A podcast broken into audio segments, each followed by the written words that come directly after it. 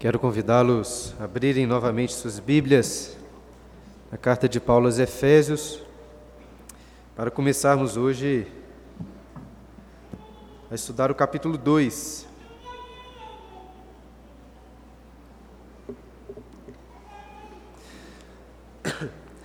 Não sei como foi para vocês que têm acompanhado aqui na igreja meditar no capítulo 1 dessa carta. Mas se você foi realmente, é, se você realmente tiver compreendido a realidade gloriosa de todas as bênçãos que nós temos em Cristo nos céus, tenho certeza de que todas as áreas da sua vida estão sendo tremendamente impactadas. Porém, é possível que você olhe para trás, para as últimas semanas, e não consiga perceber um impacto tão profundo assim. Apesar de estar ouvindo aqui na igreja que Deus escolheu adotá-lo antes da fundação do mundo, que ele esmagou seu próprio filho na cruz, como que uvas que são esmagadas, derramando o seu sangue precioso para perdoar suas iniquidades. Que ele deu a si mesmo como a sua herança, junto com todas as coisas que convergem em Cristo e que ele selou o seu coração com o, próprio, o seu próprio espírito. Apesar de estar ouvindo sobre essas verdades tão gloriosas nos últimos sermões, pode ser que sua vida continue muito parecida, com as mesmas dificuldades de sempre, talvez com os mesmos costumes pecaminosos. E isso acontece porque, infelizmente, nossos corações são muito resistentes em absorver essas bênçãos. E por isso, Paulo ocupou os últimos versículos do capítulo 1 orando, para que os olhos dos nossos corações fossem iluminados para conhecermos com a mente, com a vontade, com as afeições, a glória do nosso Pai Celeste, tudo o que Ele nos deu em Cristo. Até então, o propósito de Paulo tem sido fazer com que os olhos dos seus leitores sejam voltados para cima, para as bênçãos e glória que temos com Cristo nos céus. E como ápice dessa realidade, encerramos o capítulo 1 no último sermão, assentados com Jesus à destra do Pai, acima de todas as estrelas, constelações e acima de todos os poderes deste mundo. Mas Paulo não quer que olhemos apenas para cima, para a vida de alegria que temos com Jesus nos céus. Ele vai começar o capítulo 2 voltando os nossos olhos para o abismo mais profundo da morte, no qual todos nós, quando por, nat por natureza, nos encontrávamos. Apesar dessa divisão entre capítulos e versículos aí não ser original, existe um contraste muito claro entre o final do capítulo 1 e o início do capítulo 2. E nós vamos ler novamente os três primeiros versículos, mas antes, preciso aqui lamentar com você sobre um problema na tradução da Bíblia que usamos na igreja. E até mesmo Humberto, a corrigida e fiel, não foi tão fiel nesse caso aqui. O capítulo 2 da nossa tradução começa dizendo: Ele vos deu vida. Essa é uma frase maravilhosa, talvez uma das mais belas descrições dessa carta. Porém, Paulo não escreveu essa, essa frase aqui. Ela só vai aparecer no versículo 5, como podemos perceber na nossa tradução. Infelizmente, o tradutor da nossa Bíblia, acho que, seguindo a versão em inglês da King James, optou por adiantar e repetir essa frase no início do versículo 1. Por que ele fez isso? Difícil saber o motivo. Talvez porque ele achou que seria estranho terminar o capítulo 1 dizendo que somos o corpo de Cristo e continuar na sequência dizendo: estando vós mortos nos vossos delitos e pecados. Mas percebam, este contraste é proposital. Paulo quer nos fazer sentir a distância que temos em Cristo nos céus e a nossa condição natural de pecadores. Antes de provarmos da doçura da vida que temos, que Deus nos deu em Cristo, Paulo quer que provemos do amargor, dessa situação que estávamos antes de Cristo. Ele quer evidenciar quão feia, suja era noiva que Jesus escolheu para si. Como já disse, é provável que você não consiga perceber um impacto muito profundo em sua vida daquilo que nós já lemos no capítulo 1.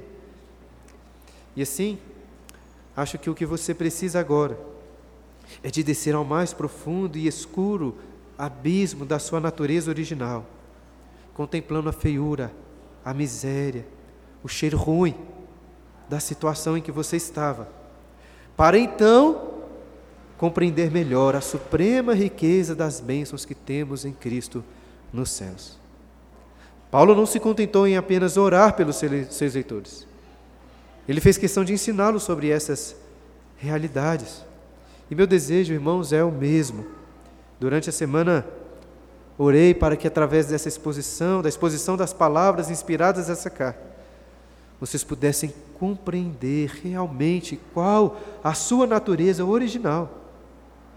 Vocês eram piores do que podem imaginar. Seus problemas maiores do que conseguem medir e seus, e seus pecados mais profundos do que poderiam descer. Não parece um sermão muito atraente, mas é o que temos para hoje. Efésios 2, de 1 a 3, é um dos textos bíblicos que melhor descreve a corrupção humana. Que Deus nos conceda seu espírito de sabedoria e revelação para meditarmos nesses versículos que dizem assim, e vamos ler pulando a primeira frase inserida pelo tradutor. Estando vós mortos nos vossos delitos e pecados, nos quais andastes outrora, segundo o curso deste mundo, segundo o príncipe da potestade do ar, do espírito que agora atua nos filhos da desobediência, entre os quais também todos nós andamos outrora, segundo as inclinações da nossa carne, fazendo a vontade da carne e dos pensamentos, e éramos por natureza filhos da ira, como também os demais. O diácono Marco já orou, mas queria novamente fazer uma oração. Pai Santo, estamos diante da tua palavra. Não é fácil, Deus, contemplar aqui a terrível feiura da nossa condição original em pecado. Pai Santo, não é fácil meditar, não é fácil pregar, ó Deus, e ouvir sobre essas realidades. Que o Teu Espírito nos ajude em nossas dificuldades, iluminando os corações daqueles que estão aqui, ó Deus, para ouvir a Tua palavra. Que o seu Santo Espírito também me abençoe nas minhas dificuldades. Ó Pai, Tu as conheces, as dificuldades que tive e tenho para preparar e pregar este sermão. Mas que Teu Espírito me capacite para pregar com fidelidade a Tua palavra. Em nome de Jesus. Amém. Tem muitas pessoas que não gostam de se pesar na balança depois de um final de semana, porque tem medo de tomar consciência dos quilos que ganharam. E pior, tem gente que não gosta de ir ao médico fazer exames, com medo de descobrir doenças. Mas, obviamente, essas medidas não fazem você ficar mais magro, nem ficar mais saudável. Sem um bom diagnóstico, não será possível saber qual remédio usar para a sua enfermidade. Os pacientes naquela série de televisão do Dr. House não gostavam de ser investigados, mas era assim que House, como um Sherlock Holmes ali da medicina, conseguia diagnosticar as doenças mais misteriosas e apresentar o devido remédio. As medidas e palavras que ele usava eram duras, mas em boa medida eram necessárias. Somente ao tomar consciência das nossas enfermidades perceberemos a necessidade de um médico. E mudando o que precisa ser mudado, foi exatamente isso que Jesus disse quando falou que não veio para os sãos, se referindo aos fariseus, mas para os doentes, se referindo aos pecadores. Não que os fariseus estivessem isentos de pecados, mas eles eram como doentes que não querem ir ao hospital para fingir que tudo está bem com sua saúde. Pode não ser muito agradável ficar o domingo aqui refletindo sobre quão terrível a nossa condição original em pecado. Mas não podemos fingir que estava tudo bem.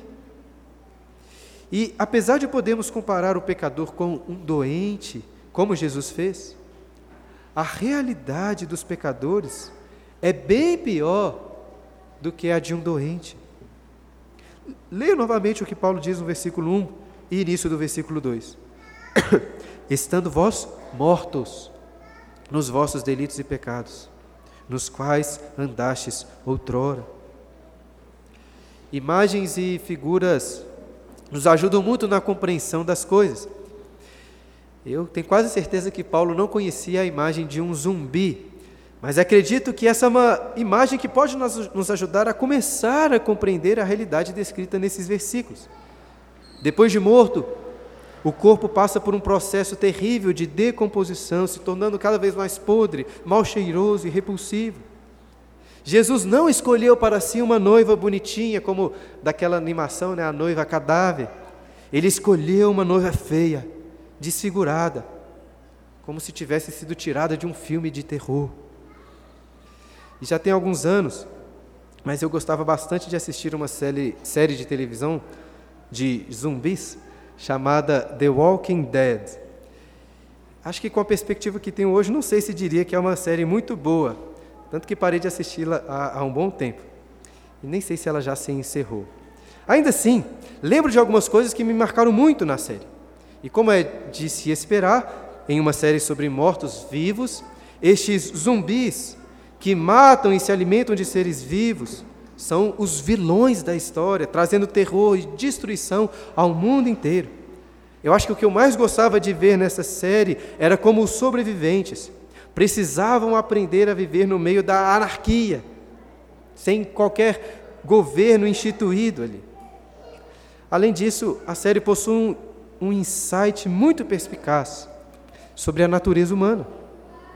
Apesar de não ter assistido tudo, assistiu o suficiente para perceber uma clara evolução na narrativa da história. Quando os mortos, sedentos por mais morte e sangue deixam de ser os vilões, pois os vivos se tornam mais perigosos do que os zumbis, ou como são chamados na série de walkers. Se você não sabe, Walking Dead significa literalmente mortos andantes. E quem são estes da série? Em vários momentos fica evidente que os mortos andantes não eram os zumbis, mas os homens, ainda mais vis, feios e desprezíveis.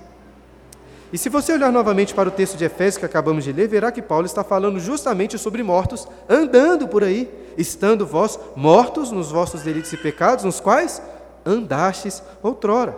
Eu até pensei de dar o título do sermão de Mortos Andantes. Mas essa expressão acho que fica muito feia em português. É talvez por isso que a série no Brasil preferiu manter o título The Walking Dead, que é também o título do meu sermão. E o que Paulo quer dizer com essa descrição? Vamos examiná-la aí com cuidado. O primeiro detalhe que precisamos destacar é que Paulo se dirige primeiramente aos seus leitores gentios ao dizer: estando vós Sendo assim, creio que isso se aplica a todos nós aqui, pois creio, creio que todos aqui são gentios, não são judeus. No entanto, para não ficarmos com a impressão de que essa descrição que Paulo faz se aplica apenas aos gentios, adianto que ele vai incluir esse mesmo e todos os judeus dentro dessa realidade, quando diz no versículo 3, olha aí, entre os quais também todos nós andamos outrora. Ou seja, por todos os lados que você olhar, sejam gentios ou judeus, você pode dizer, como aquela criança do filme Sexto Sentido: Eu vejo gente morta. Mas antes ainda de definirmos o significado que Paulo dá para essa morte, é necessário eliminar o que ele não está dizendo. Não parece se tratar apenas de uma figura de linguagem, por exemplo, quando alguém rompe o relacionamento com determinada pessoa e diz assim: Olha, você morreu para mim. Nem se trata de uma doença ou até de uma pessoa quase morrendo, quase se afogando. Imagens até que nós utilizamos para falar dos pecadores. Veja bem, essas imagens estão de acordo com as Escrituras, fazem algum sentido. O próprio Senhor Jesus falou de pecadores como pessoas doentes. Entretanto, existe uma realidade ainda mais profunda e terrível, mostrando que o pecador não está simplesmente com seu espírito no leito de morte, quase morrendo, ou quase afogando. O pecador é uma pessoa que já está no necrotério, morto, gelado e inacessível a qualquer tipo de remédio ou resgate. Podemos nos lembrar daquele vale de ossos secos na profecia de Ezequiel. Entretanto, nesse texto de Efésios, não me parece que Paulo tem em mente a imagem de ossos enterrados, sem qualquer ação. E eu sei que muitos teólogos e pastores usam este versículo na discussão sobre livre-arbítrio e depravação total para defender que o homem é naturalmente incapaz espiritualmente, dizendo coisas como: um morto não pode fazer nada. E isso é verdade em certo sentido. Paulo vai destacar depois a incapacidade humana de fazer qualquer coisa para a sua salvação. Entretanto, a imagem que Paulo aqui não é de um morto que não possui ações, que não possui desejos ou afeições. Ele está falando de mortos que andam, que se que sentem, que fazem muitas coisas. Por isso eu acho que a imagem deste é, morto inerte não é a melhor. Acho que a imagem de um zumbi, como disse, um morto andante, nos ajuda a compreender melhor o significado dessas palavras. Por fim, ainda precisamos esclarecer que essa descrição não pode ser aplicada apenas aos que não creem em Deus. Porque a Bíblia diz que até os demônios creem em Deus. Ou seja, é possível que você creia em Deus, professe com a boca a verdadeira fé, tenha sido batizado em nome de Jesus, mas ainda esteja morto, pois essa fé não penetrou as profundezas do seu coração. E assim, após esclarecer o que Paulo não está dizendo, podemos perguntar: o que significa andar como um morto por aí? Para definir melhor, tente pensar no primeiro, entre aspas, zumbi que já andou por essa terra. Seu nome era Adão. Em Gênesis, lemos que Deus tinha advertido Adão dizendo assim: Da árvore do conhecimento do bem e do mal não comerás. Por quê? Porque no dia em que dela comeres, certamente morrerás. E você deve saber que o homem comeu da árvore, certo? Mas ele morreu naquele dia? É claro que morreu. Senão Deus seria, senão Deus seria mentiroso. Mas como essa morte foi manifestada? Quando o homem ouviu a voz de Deus no jardim, ele teve medo e fugiu do Senhor tentando se esconder. E creio que essa é uma das melhores descrições da morte que Paulo está se referindo aqui aos Efésios. São homens mortos que fogem de Deus. Homens mortos fazem isso, eles fogem de Deus. Ao invés de serem atraídos pela vida, pela beleza, glória, alegria na presença de Deus, eles são atraídos pelos delitos, pecados. Assim como aquela mulher no Éden, que olhou para o fruto da morte e viu que era bom para comer, desejável, agradável aos olhos, rejeitando a árvore da vida e todas as demais árvores daquele jardim. Homens mortos olham para a idolatria, para a imoralidade sexual, para a glutonaria, para o egoísmo, mas ao invés de serem repudiados pela feiura e malignidade destes pecados, são atraídos por essas coisas. Talvez como zumbis que rejeitam um bom churrasco para comer carne apodrecida de um cadáver. Na teologia, nós chamamos isso de morte espiritual, indicando a separação e inimizade espiritual entre homem e Deus. E assim, naturalmente, este afastamento da fonte da vida leva para a morte física e, após o juízo final, para a morte eterna. A Bíblia descreve essa morte espiritual de outras maneiras também, falando de uma pessoa com coração de pedra, em contraste com um coração de carne. Ou de uma pessoa andando na luz, uma pessoa andando nas trevas, morta, em contraste com a luz. E de uma pessoa cega, surda, para as diversas manifestações da glória divina, como aquelas que nós lemos e Paulo descreveu no capítulo 1. O coração de pedra do homem morto está nas trevas, e é totalmente surdo, cego, incapaz de conhecer as ricas bênçãos espirituais em Cristo Jesus. Porém, mais do que destacar a incapacidade humana, creio que o foco de Paulo nestes versículos iniciais do capítulo 2 está em destacar a disposição natural do homem em fazer o mal. Outrora, aqueles crentes de Éfeso eram mortos, que fugiam de Deus, andando atrás, o texto diz, dos seus delitos e e pecados. Repare no texto que Paulo usa dois termos distintos, delitos e pecados. Poderia aqui entrar nos detalhes de cada um, mas acho que o ponto mais importante de Paulo é enfatizar a malignidade, enfatizar a malignidade desse estado natural do homem. Isso não significa que todas as pessoas sem Cristo são igualmente más, nem mesmo que é impossível ao pecador morto fazer o bem. Uma pessoa morta, no sentido que Paulo diz aqui, pode ser um bom pai, ou um vizinho, gente boa que você tem. Jesus, lá em Lucas, capítulo 6, versículo 32, disse assim: Se amais os que vos amam, qual é a vossa recompensa? Porque até os pecadores amam os que vos amam, os, os que os amam. Se fizerdes bem aos que vos fazem bem, qual é a vossa recompensa? Até os pecadores fazem isso. Ou seja, pecadores também podem fazer o bem, podem amar. Apesar de tanto mal e feiura no mundo, percebemos também o bem, a beleza ao nosso derredor. Fruto de ações de ímpios, de pessoas inimigas de Deus, mortas em seus delitos e pecados. Não são apenas os crentes que fazem coisas boas. Tenho certeza que você conhece pessoas muito agradáveis, pessoas cheias de talentos, qualidades, mas que estão sem Cristo Jesus. E se Paulo está dizendo que tais pessoas estão mortas em seus delitos e pecados, o que nós podemos dizer sobre essas boas ações?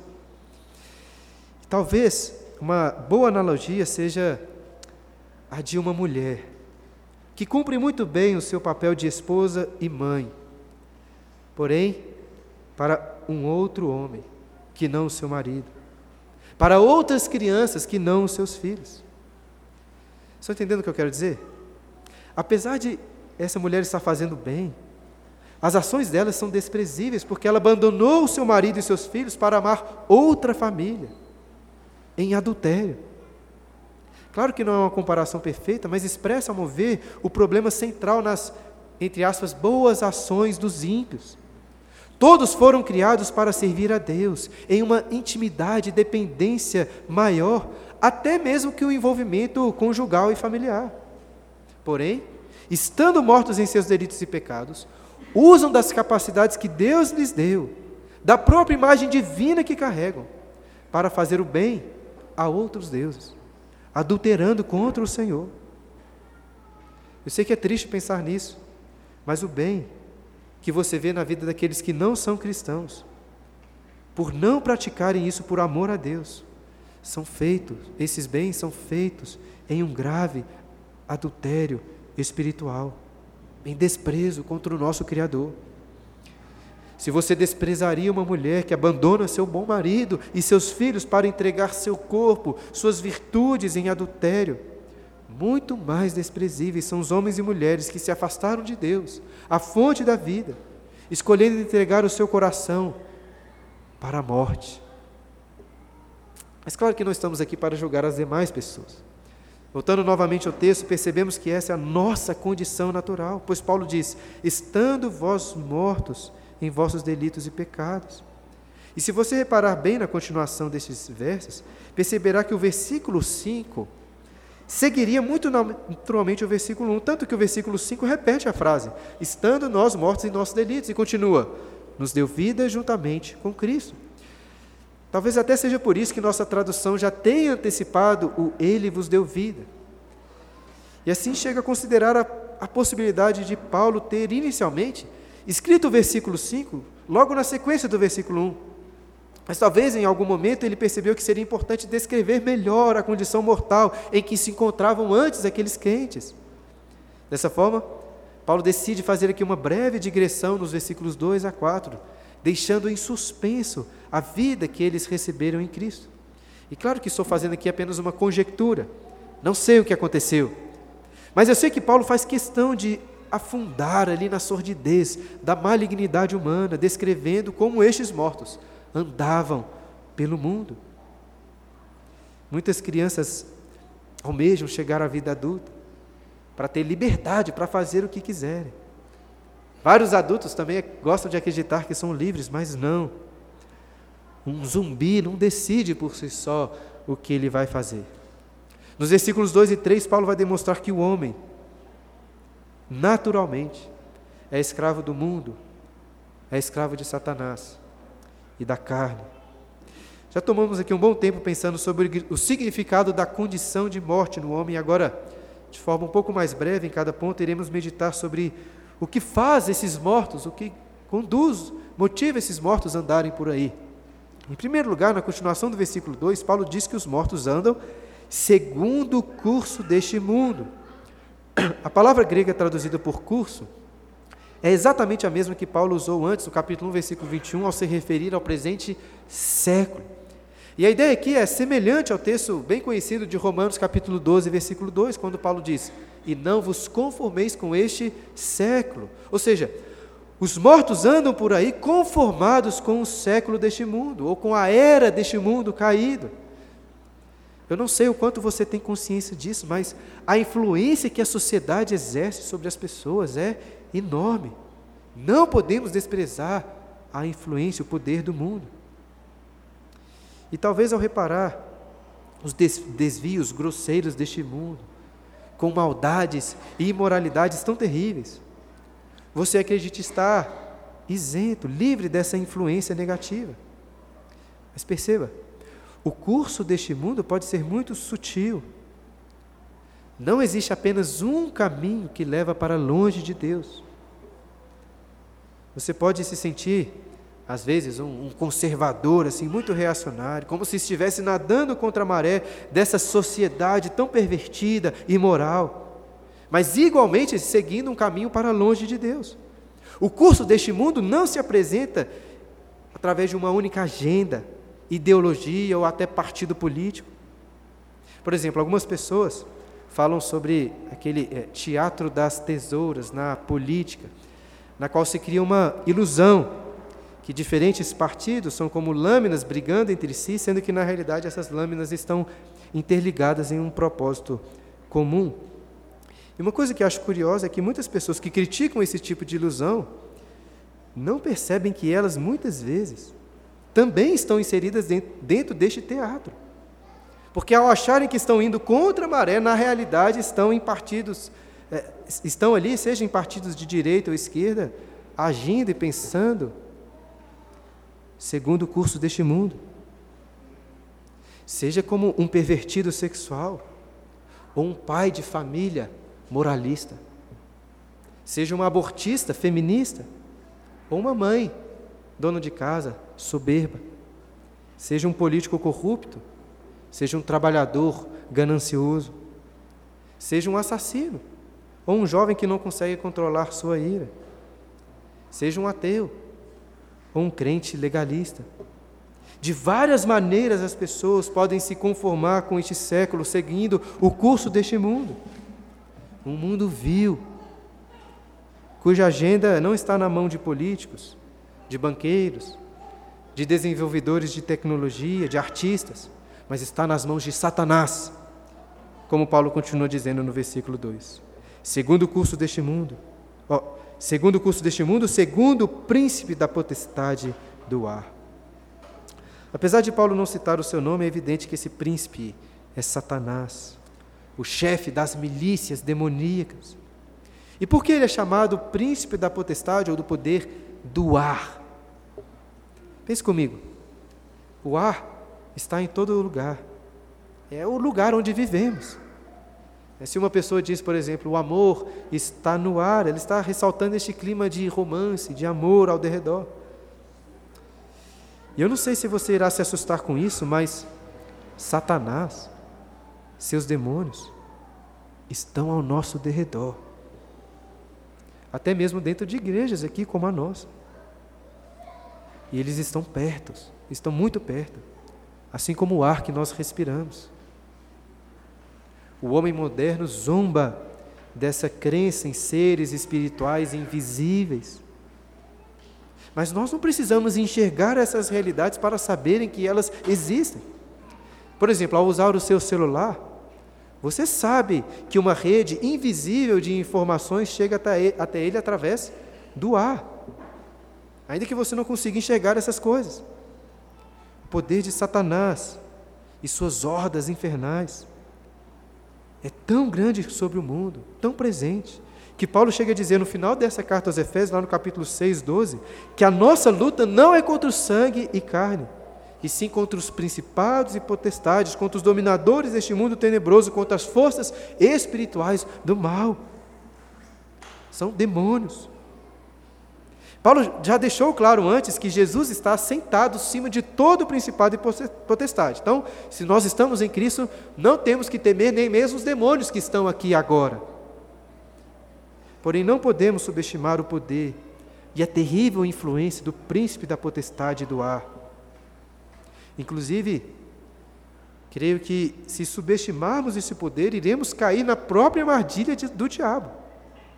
Porque as pessoas que não conhecem o seu poder ou até duvidam da sua existência são muito mais suscetíveis aos seus ataques. É por isso que naquele livro muito bom, Cartas de um Diabo a Seu Aprendiz, do C.S. Lewis, o Fitafuso, né, que é um diabo bem experiente, escreve para o seu sobrinho Diabinho, dizendo que no momento atual a política do alto comando do inferno é para que os demônios se ocultem. E ele diz assim: o fato de demônios serem predominantemente figuras cômicas na imaginação do homem moderno será de grande ajuda. Se a menor suspeita de sua existência começar a surgir na mente dele, né, do, do paciente que está sendo tentado ali por aquele diabozinho, evoque a imagem de um ser trajando roupa colante vermelha e convença-o de que, já que ele não pode mesmo acreditar numa coisa dessas, ele não pode, portanto, acreditar na sua existência. Mas acreditando ou não, o poder de Satanás é real. Tanto que Paulo termina o versículo 2 falando de Satanás como, olha aí, como o espírito que atua, que agora atua nos filhos da desobediência. Quando olhamos para o holocausto e a morte de milhões de judeus, ou então para o Holodomor e a morte de milhões de ucranianos promovidos pela, promovido pela União Soviética, percebemos claramente que existe algo demoníaco por trás desses genocídios. Mas os poderes demoníacos são muito mais amplos, muito mais comuns. Alguns domingos atrás estudamos a história de Ananias e Safira com o presbítero Humberto e lemos que Satanás havia enchido o coração deles com o quê? Com a mentira. Você já parou para pensar que as mentiras que as pessoas contam são obras de Satanás? Quantas mentiras você conta? Quantas mentiras as pessoas contam?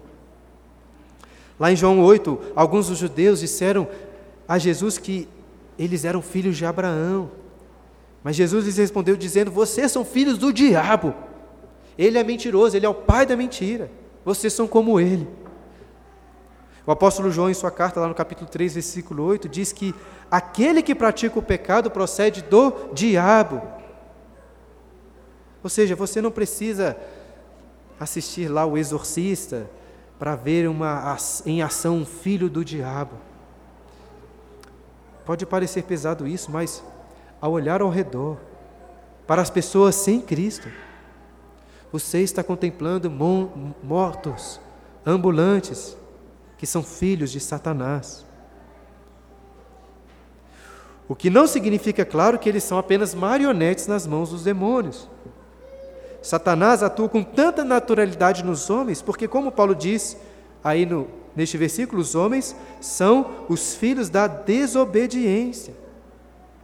Paulo não está falando aqui aos, por filhos de, da desobediência de um grupo de satanistas ou algo assim, mas está falando de todos os homens. Quando um bebezinho nasce, o achamos lindo, mas seus pais são o Senhor e a Senhora desobediência. Desobediência está no nosso DNA. Por isso, ao descrever o estado de morte natural do homem, além do poder do mundo, da influência de Satanás, Paulo ressalta no versículo 3 a escravidão da carne, dizendo: Entre os quais também todos nós andamos outrora, segundo as inclinações da nossa carne. Acho que os judeus não teriam dificuldade em concordar que o que Paulo estava falando sobre os gentios era verdade. Mas talvez para a surpresa deles, Paulo se inclui aqui junto com todos os judeus dentro da mesma realidade. Outrora, tantos tanto judeus como gentios eram mortos, andando por aí segundo o curso do mundo, segundo o príncipe da potestade do ar e segundo as inclinações da carne. Aquela série que citei antes, The Walking Dead, consegue representar bem que o único propósito de caminhar dos zumbis ou dos walkers era satisfazer o desejo mais básico de se alimentar do sangue, da morte. Por isso, aqueles zumbis não se importavam de cair em buracos, de se enfiar no meio de estacas, ficando ainda mais desfigurados, acabando ainda mais com o que eles tinham. Veja, não estou recomendando a série, mas ali é um belo, ainda que terrível, retrato dos homens atrás dos seus pecados. Li certa vez eh, sobre uma entrevista dada pelo famoso diretor de filmes Woody Allen, após ter ele abandonado sua mulher para iniciar com a filha dela um relacionamento. Ele tinha 55 anos, ela tinha 22. E o que Woody Allen tinha a dizer sobre isso? Abre aspas. O coração quer o que quer. O coração quer o que quer. Não há lógica para essas coisas. Você conhece alguém, se apaixona e é isso. Triste, mas em certo sentido verdadeiro. O homem não é uma vítima do mundo e do diabo. O seu coração quer o que quer. Os pecados que você comete de ira, de maledicência, de imoralidade, de cobiça, de preguiça, são frutos da vontade do seu coração. Mas não pense apenas, pense apenas aquilo que você faz, mas aquilo que está nos seus pensamentos. Paulo continua o versículo 3, escrevendo esse morto com as seguintes palavras: fazendo a vontade da carne e dos pensamentos. As pessoas em geral não têm dificuldades em perceber que o homem é capaz de fazer muito mal. Em um romance que foi escrito pela, por uma escritora chamada Marilyn Robinson, chamado, um romance chamado Gilead, até vi alguém hoje aqui com este livro aqui na igreja de manhã. Mas um dos personagens é, desse romance diz assim: Nós, seres humanos, causamos danos reais a história humana poderia fazer uma pedra chorar. E acredito que a maioria das pessoas do mundo concordariam com essa frase. Ainda assim, muitos são otimistas com a humanidade. Muitos estão dispostos a reconhecer que existem várias pessoas boas neste mundo, olham ao redor e veem bons pais, boas mães, pessoas boas ajudando umas às outras.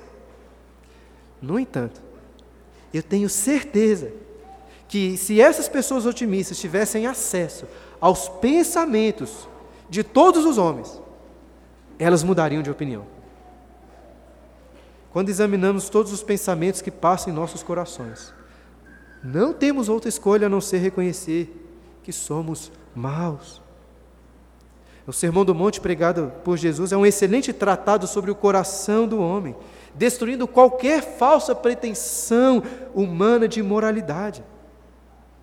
Você já olhou de forma impura para uma mulher? Adúltero. Você já irou sem motivo contra uma pessoa? Contra sua esposa? Contra seu marido? Contra seus filhos? Assassino. Imagine só se o seu coração fosse dissecado aqui na frente. E todos tivéssemos aqui acesso a todos os pensamentos que já passaram por ali. O que você ia fazer? Eu sei o que eu iria fazer. Ia me esconder no buraco mais profundo para nunca mais se achar. O homem é mau. Muito mais terrível do que zumbis de séries e de filmes. E são assim por natureza, como diz no final do versículo 3. E éramos, por natureza, filhos da ira, como também os demais. O estado do homem não é de morte porque ele cometeu pecados, mas ele comete pecados porque já nasceu morto em seus delitos e pecados. Escritor inglês G.K. Chesterton disse que a doutrina do pecado original é a doutrina mais claramente percebida de todas Acho que quem não acredita na maldade, que a maldade está na natureza humana, nunca teve ou então se esqueceu de como é ter uma criança, um bebê. Bebês são, são lindinhos, né, Kate? O Agda aí também está feliz com o bebezinho, do net, net, o netinho lá. Mas são lindos monstros, malignos, que já nasceram em seus pecados, mortos. Ninguém vai precisar ensiná-los a fazer coisas, fazerem coisas erradas. É até muito providencial que Deus tenha dado, que, que, que Deus tenha feito os bebês pequenininhos, fraquinhos. Porque se eles fossem fortes como um adulto, imagina o que fariam. Não tenho dúvidas que iriam matar pessoas quando contrariados.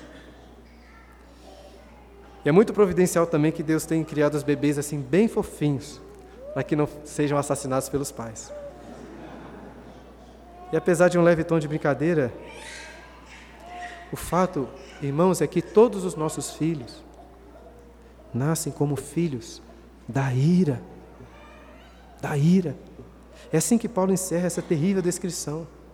E essa não é uma ira impessoal, genérica, é a ira de Deus. Como lemos na liturgia em Efésios capítulo 5, versículos 5 e 6. Se você tiver até com a liturgia, pode acompanhar. Sabei, pois, isto: nenhum incontinente ou impuro ou avarento que é idólatra tem herança no reino de Cristo e de Deus. Ninguém vos engane com palavras vãs, porque por essas coisas vem a ira de Deus sobre os filhos da desobediência. O pecado não existe de forma abstrata. E Deus não está irado com o pecado de forma abstrata. São pecadores que pecam e Deus está ativamente irado contra pecadores.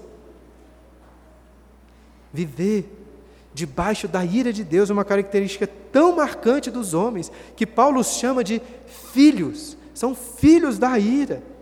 Tudo o que fazem ao andar mortos por aí, o fazem debaixo da ira de Deus.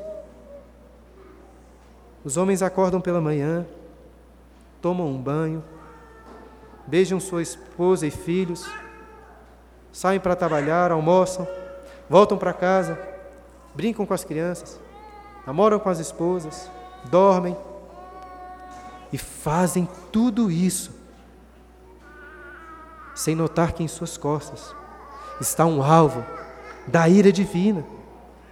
E o que o Senhor está, que o Senhor está nos céus com o seu arco estendido e a flecha do inferno apontada contra ele. O maior inimigo do pecador não é o mundo, não é Satanás, não é a sua carne. O maior inimigo do pecador é Deus. E que terrível é a sua ira, como também lemos na liturgia, lá em Isaías 30, versículo 27. Novamente você pode ler aí se quiser.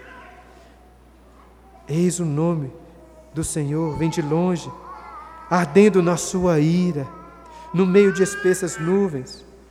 Os seus lábios estão cheios de indignação e a sua língua é como fogo devorador.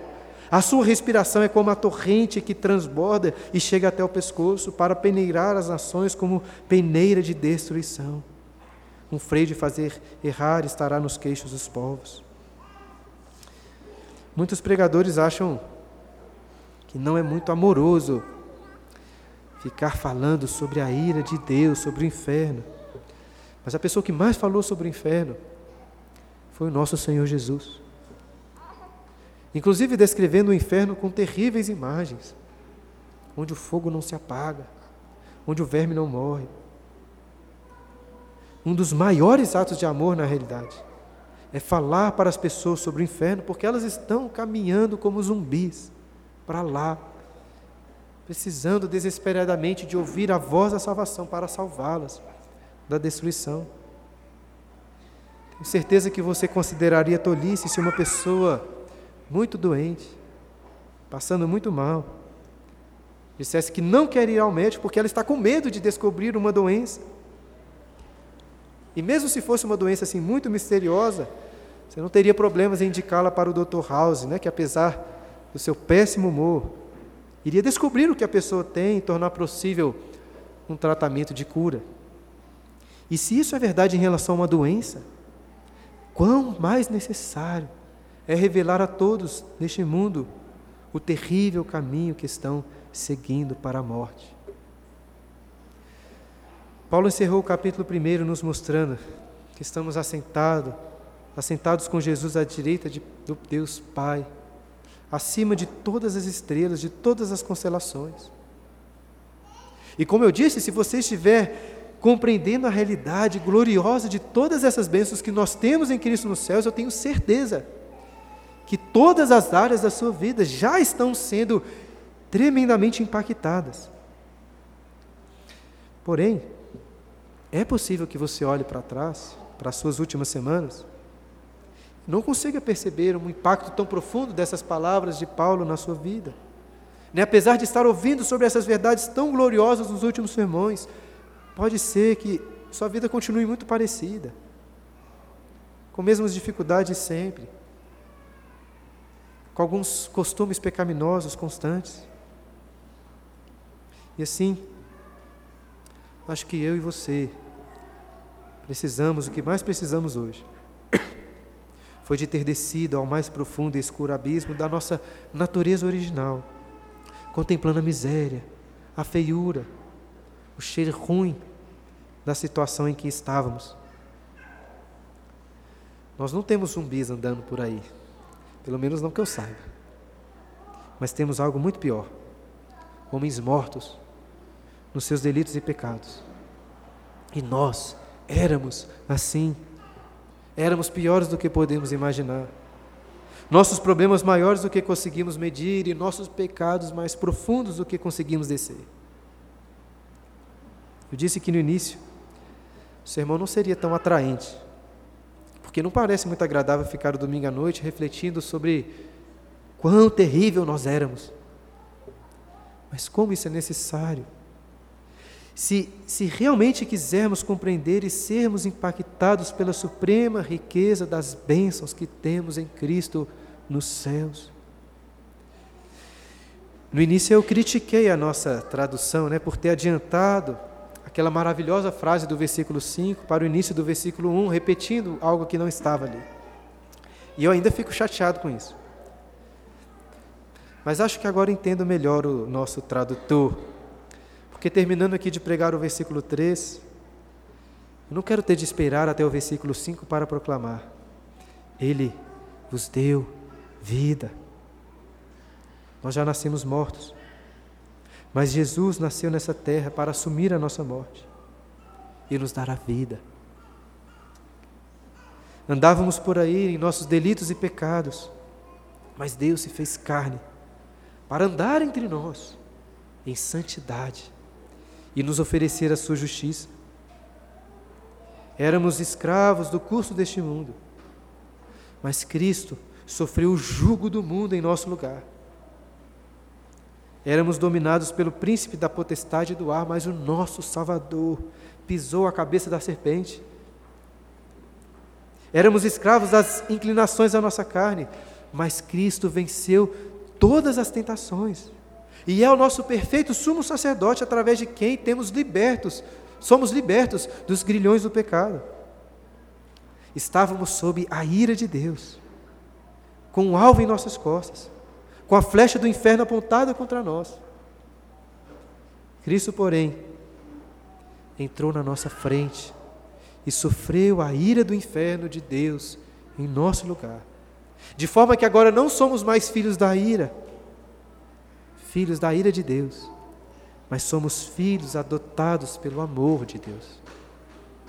Estávamos mortos, mas Cristo morreu a nossa morte, vencendo assim morte espiritual, morte física e morte eterna de uma vez por todas, ressuscitando ao terceiro dia e ascendendo aos céus. Mas Ele não está lá sozinho. Jesus desceu ao abismo mais profundo da nossa morte, para nos dar a vida e nos levar com Ele para assentarmos nas regiões celestes. Então, irmãos, espero que este sermão tenha sido um instrumento de Deus para iluminar o seu coração, para que você possa conhecer e ser verdadeiramente impactado pelas bênçãos que nós já temos em Cristo Jesus. Que se você está em Cristo, a realidade terrível dos versículos 1 a 3 é passado, é outrora. Mas caso algum de vocês aqui ainda não tenha colocado a sua fé em Jesus, essa é a sua realidade hoje. Você está morto nos seus delitos e pecados, andando por aí, segundo o curso deste mundo, segundo Satanás, o príncipe da potestade do ar, como um filho da desobediência, segundo as inclinações da sua carne, escravo da vontade da carne e dos seus pensamentos. E pior, você é um filho da ira. A ira de Deus está sobre você neste momento. Não fuja de Deus como um morto, como Adão fez. Vá a Jesus, a fonte da vida. Como lemos logo no início da nossa liturgia, nosso Senhor Jesus nos diz: escute a sua voz. Em verdade, em verdade vos digo: quem ouve a minha palavra e crê naquele que me enviou, tem a vida eterna, não entra em juízo, mas passou da morte para a vida. Em verdade, em verdade vos digo que vem a hora e já chegou em que os mortos ouvirão a voz do Filho de Deus, e os que a ouvirem viverão.